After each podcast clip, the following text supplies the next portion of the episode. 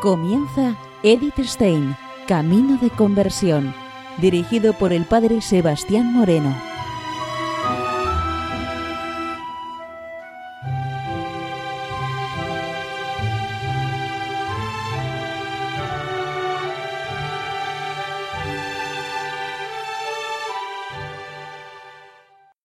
Buenos días, no de Dios. Seguimos conociendo a Edith Stein, Camino de Conversión. En esta mañana vamos a introducirnos ya dentro de lo que era el problema nazi de cara al mundo judío. La primera causa del holocausto que el pueblo judío ha padecido a lo largo de toda su historia está en su condición de permanente diáspora. Ellos son ellos, difíciles para adaptarse a otras culturas y difíciles también para dejarse asimilar por ellas. En la época medieval, el antisemitismo adquirió tonos teológicos. Se les demoniza hasta causarles de haber sido ellos los que han matado al Hijo de Dios. Según esta versión teológica, ellos son deicidas, hijos de Satán. También se les acusaba en la Baja Edad Media del asesinato ritual de niños cristianos, de torturar hostias consagradas y de envenenar el agua de los pozos. Otras veces el antisemitismo se reviste de caracteres socioeconómicos. La envidia hacia el real enriquecimiento de los judíos era muy fuerte. Sus derechos en esta época eran muy restringidos. Las legislaciones de muchos países lo fueron reduciendo a un gueto. Se les intenta convertir al cristianismo y si no, se les expulsa con frecuencia fueron asesinados y expulsados de los países en donde vivían. Posteriormente, el antisemitismo tuvo una base antiteísta, es decir, se niega la posibilidad de que Dios se revele en la historia concreta de un pueblo, y menos que Dios se haya revelado a los judíos. En la edad contemporánea, el antisemitismo es más étnico y social que religioso. Se ve en ellos el símbolo de todos los males que acechan en la sociedad.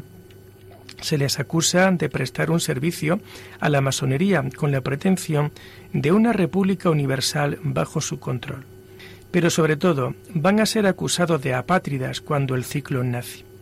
La única forma de destruir la alianza judía universal será el exterminio total de este pueblo.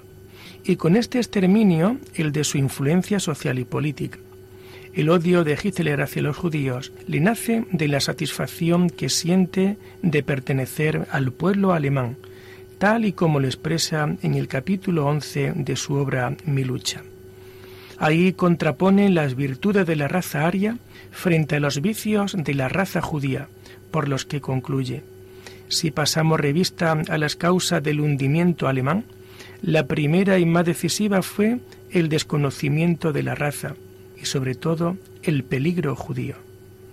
La raza aria construye humanidad, la raza judía la destruye.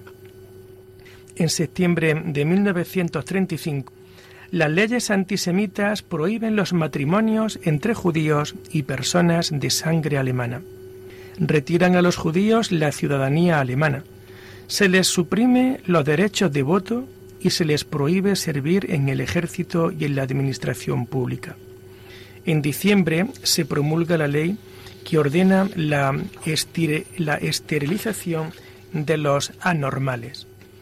Y a finales de año tiene lugar una ola de sacrilegios contra los crucifijos en capillas, cementerios, iglesias en el sur de Alemania y se producen ataques contra las escuelas privadas de todas las confesiones. Tras la famosa noche de los cristales rotos, la persecución será bárbara y sangrienta. Su sitio serán los campos de concentración y su extinción total en las cámaras de gas. El hombre es un animal como los demás, según el pensamiento ario, solo que más desarrollado. Ese desarrollo culmina en la raza aria. Las demás, en concreto la judía, son raza despreciable. El progreso está en la selección de la raza aria. El resto de la historia es una verdadera vergüenza de la pobre humanidad y es de todos conocida. ¿Para qué seguir? Edith había contado su historia de salvación a una amiga suya, llamada Elizabeth Cossack. Incluso le dijo todo lo que podía estar en su contra, su edad de 42 años, su origen judío, su falta de bienes. Pero esta mujer le da esperanza porque está preparando una nueva fundación en Silesia y por eso quedarían plazas vacantes. Esta amiga le propone que la acompañe al Carmelo. Estamos en la segunda quincena de mayo. Mientras esta amiga se dirigía al locutorio para hablar con la hermana Mariana, que era la destinada a fundar en Silesia, Edith fue a la capilla y se arrodilló al pie del altar de Santa Teresa del Niño Jesús, en donde realizó una profunda oración. Nos comenta lo siguiente. Me sentí entonces rodeada de paz, la paz de quien arriba por fin al puerto. La conversación se prolongaba tanto como mi ansiedad, y cuando la señorita me hizo llamar, me dijo simplemente, creo que puede tener esperanza. La Madre Priora, Josefa del Santísimo Sacramento, la Madre Superiora y Madre Maestra de Novicias, Teresa Renata del Espíritu Santo, estaban tras la reja del locutorio cuando Edith fue llamada por ellas. Una vez más, nos comenta Edith, tuve que explicar el camino que la gracia me había hecho recorrer. Afirmé que el deseo del Carmelo jamás había cesado de solicitarme. Había vivido doce años entre la Dominica de Espira, profundamente unida a ellas, sin que hubiera pensado entrar en su orden. Consideraba Beuron como la antesala del cielo, pero la idea de hacerme benedictina no había pasado por mi espíritu. Siempre me había parecido que el Señor me reservaba una parte en el Carmelo, una parte que no podía encontrar en ningún otro sitio. Esta declaración impresionó a las hermanas. La madre priora decide que vuelva cuando estuviese por allí el padre provincial, pero también hay que tener el place del director espiritual que en estos días se encontraba en Roma. Eddie decide esperar a que vuelva y por fin le da vía libre para que pueda cumplir su sueño de vivir en el Carmelo. Y como tardaba, la respuesta de las madres de Colonia, porque no llegaba el provincial, decide ella escribir a la madre priora para que le dé una respuesta rápida, ya que por su situación incierta quería saber con claridad con qué podía contar. Ella sabe que se podían poner en su contra por su edad los 42 años, su ser judía y porque no tiene ninguna fortuna personal. Y las carmelitas de Colonia dieron por fin su aprobación a la entrada de Edith a su convento, no sin un cierto escrúpulo de atraer fuera del mundo a una persona que parecía capaz de hacerle grandes servicios la hermana Mariana, se hizo cargo de transmitirle la decisión de la comunidad sobre su admisión y lo hizo con un telegrama. Después de leerlo, fui a la capilla y recé largamente en acción de gracias.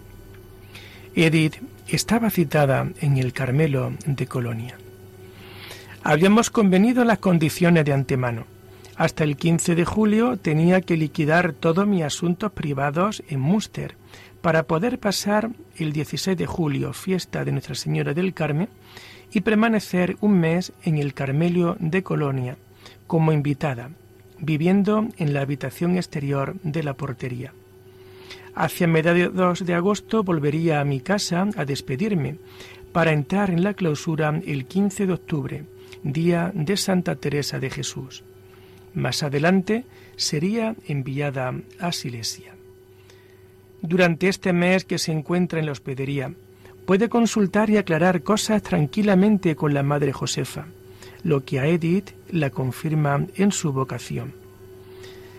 Sus respuestas las sentía siempre en mí misma y este íntimo acuerdo me hacía feliz. El mes que pasé en el torno fue un periodo muy feliz. El mes que pasa viviendo en la portería fue para Edith un mes de gracia. Seguía el horario del convento, Trabajaba en los ratos libres y con frecuencia tenía que ir al locutorio. Le presentaba todos sus problemas a la madre Josefa. Su catecúmena se quería bautizar por aquellos días y Edith la madrina en su bautismo el día 1 de agosto en la sala capitular de la catedral y al día siguiente comulga esta por vez primera en la capilla del Carmelo. Con ella se traslada a la abadía de María Lach para celebrar allí la fiesta de la Asunción de la Virgen. Antes, el día 10 de este mes, la bendijo el abad de Beuro, el padre Rafael Balcer, y tras esta estancia mariana se traslada a Breslau. Allí le esperaba su hermana Rosa en la estación de ferrocarril. Como ella formaba ya parte de la iglesia en el deseo y estábamos íntimamente unidas, le comuniqué enseguida mis proyectos. No pareció asombrarse, pero sin embargo no había adivinado nada. Las primeras semanas mantiene en silencio su decisión al resto de la familia, pero no tiene ya más remedio que afrontar el problema. La fecha de entrada en el Carmelo de Colonia se fijó para el 14 de octubre de 1933 y lo peor era decírselo a su madre. Y a pesar de sus 42 años, es admitida en el Carmelo. Edith tuvo un mes en la, hospedería del Carmelo de Colonia, pero no revela nada a nadie. Su primer comentario fue para su hermana Erna, la confidente de su infancia. Ella se quedó pálida y derramó muchas y copiosas lágrimas. Es terrible este mundo. Lo que a unos puede hacer felices es para otros lo peor que puede suceder. Pero Edith sabía que su vocación al Carmelo era la mejor prueba de su sacrificio por su pueblo.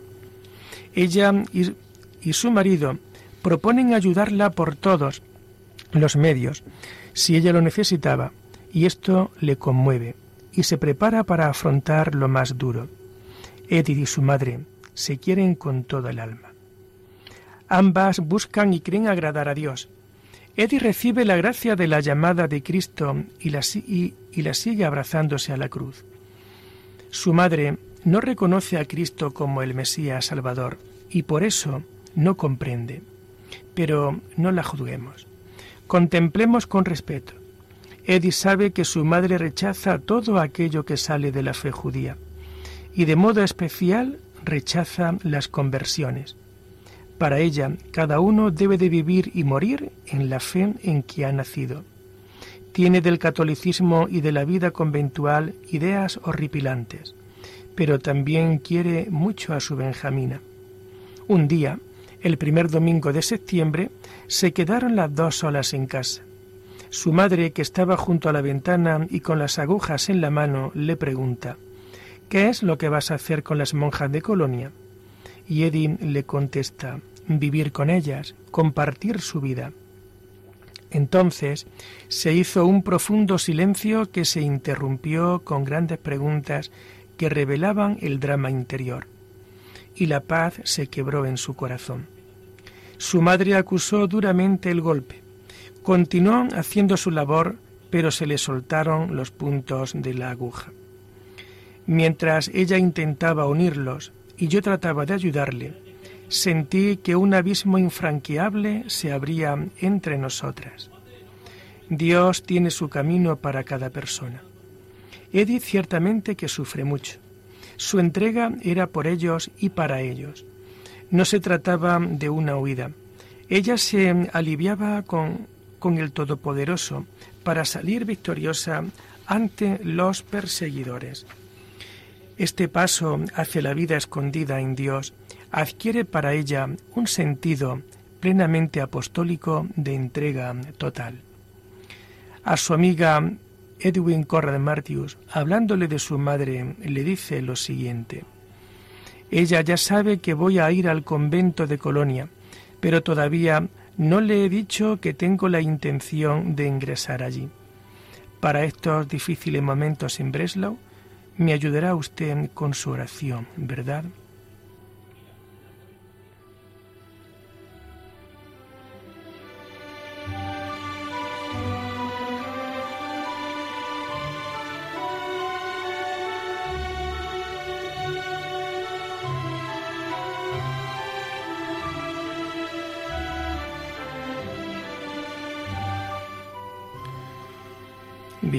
Y seguimos de nuevo con Eddie Stein, Camino de Conversión. Pasan los días y Eddie se ve obligada a dar el paso sumergida en una fuerte crisis de fe. Ella no quiere dejar a su madre más preocupaciones que el negocio familiar, ya que no iba muy bien. El día 12 de octubre de 1933, fiesta de los tabernáculos y 42 cumpleaños de Edith en la víspera de su partida para Colonia. Su madre fue a la sinagoga acompañada de su hija. De vuelta a casa por el camino, Edith le dice, La primera temporada es solo de prueba. Pero la madre le contesta, Cuando te propones tú una prueba, bien sé yo que la superas. ¿Y no es hermosa la homilía? Sí. ¿No es posible entonces ser un judío piadoso? Ciertamente cuando no se conoce otra cosa. Entonces se volvió exasperada. ¿Por qué le has conocido tú? No se puede decir nada contra él, porque puede que sea un hombre bueno, pero ¿por qué se tuvo por Dios? Ciertamente, la señora Stein, como los dirigentes del pueblo, sabían perfectamente la pretensión divina de Jesús. Esta era la raíz última de su escándalo y de su muerte. En el fondo, también para la señora Stein, aun reconociendo la bondad del hombre Jesús de Nazaret, este era un blasfemo. De ahí el dolor tan grande que le produce el que su Benjamina opte por seguirle. Además, tenía la imagen de un catolicismo oscurantista, en el que simplemente se estaba acurrucado en la iglesia mascullando oraciones. Su cuñado, el señor Birberstein, fue a verla la víspera de su partida definitiva para el Carmelo. No podía ocultarle su punto de vista. No podía comprender en absoluto la decisión de Edith, pues la entrada en el convento le parecía causar una ruptura entre el pueblo judío y ella. Pero él no entendía para nada el punto de vista de Edith. Ella pensaba todo lo contrario. Su vocación al Carmelo era la señal evidente de que Dios le pedía el sacrificio por su pueblo. Edith, tan amante del pueblo de las promesas por el que se inmolará después en la cámara de gas, es acusada de traidora con su pueblo. Ya en su casa, estando las dos solas, y después de haber tenido aquella tarde muchas visitas, su madre empezó a llorar. Me puse detrás de su silla y estreché fuertemente su cabeza sobre mi pecho hasta que se hizo la hora de dormir. Y también en aquella noche de despedida la pude persuadir de que se fuera a la cama. Yo la ayudé a subir y a desnudarse por primera vez en la vida. Después me senté sobre su cama hasta que ella misma me mandó a dormir. Claro está que ninguna de las dos pudimos descansar aquella noche. Al día siguiente es el día de la despedida. Edith madruga para ir de nuevo a misa. Luego se, reanudó la se reunió la familia para el desayuno y de nuevo su madre comenzó a llorar. La abracé estando así hasta el momento de partir. Y luego la despedida. Mi madre me abrazó y besó con el mayor cariño. Que el Eterno te asista, me dijo. Y cuando se despidió de Erna, su madre empezó de nuevo a llorar.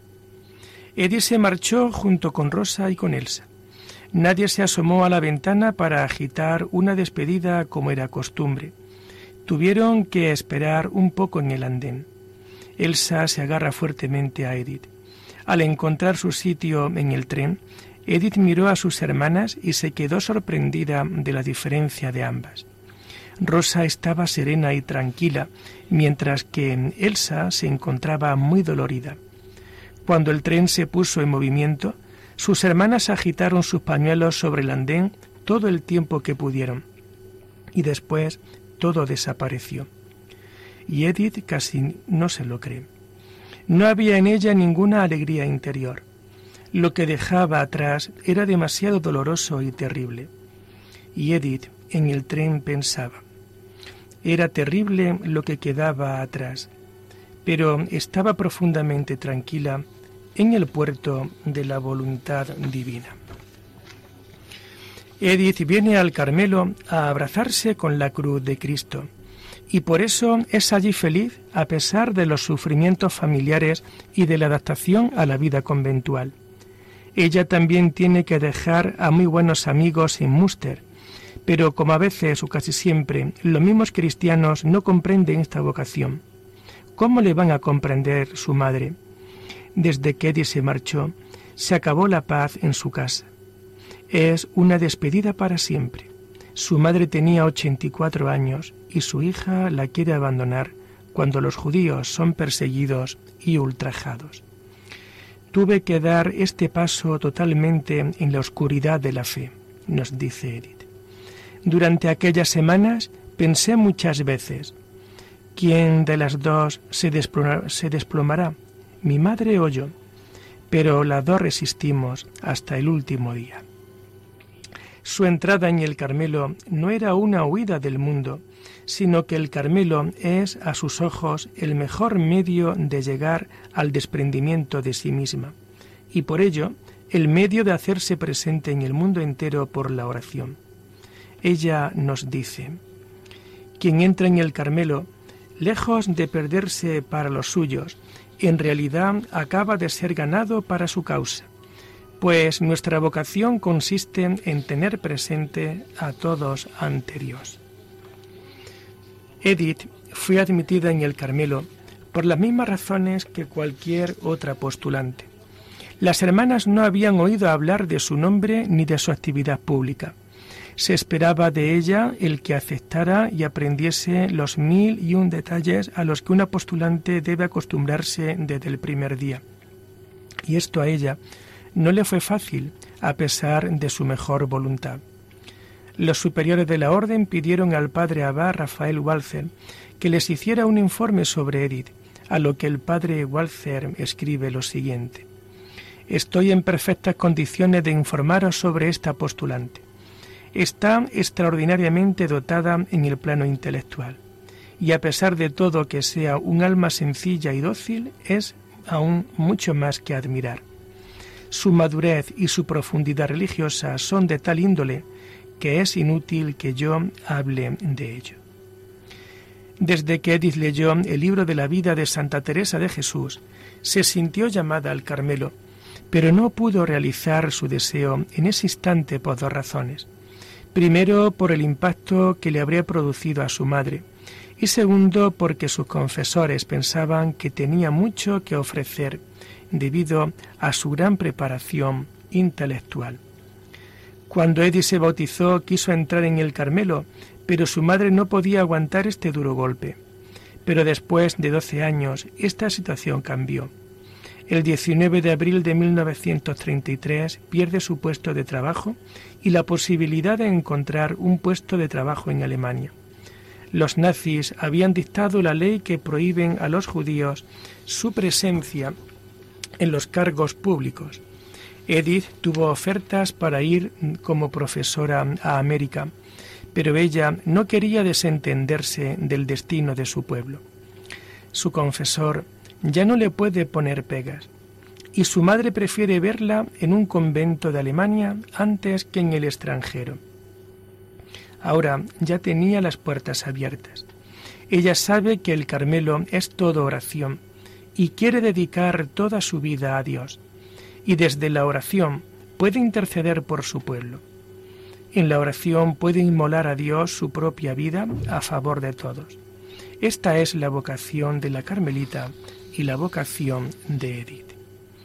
Yo hablaba con el Salvador y le decía que sabía que era su cruz la que ahora había sido puesta sobre el pueblo judío. La mayoría no la comprendían, pero aquellos que lo sabían deberían cargarla libremente sobre sí en nombre de todos. Yo quería hacer esto. Y ya tenemos a Edith en el Carmelo. Por fin se cumplía en ella su vocación carmelitana, sembrada en el bautismo. Y detrás de sí dejaba toda una vida en la que había alcanzado un nombre Ahora todo eso no importaba, desaparecía de su mente para sumergirse solo en la contemplación de Dios. No dejaba a los suyos.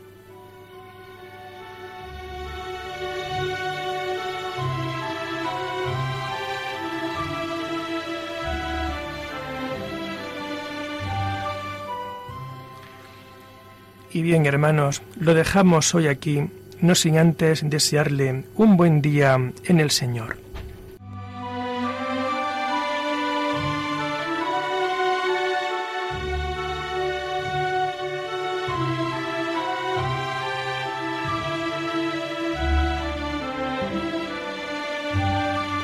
Han escuchado Edith Stein, Camino de Conversión, con el Padre Sebastián Moreno.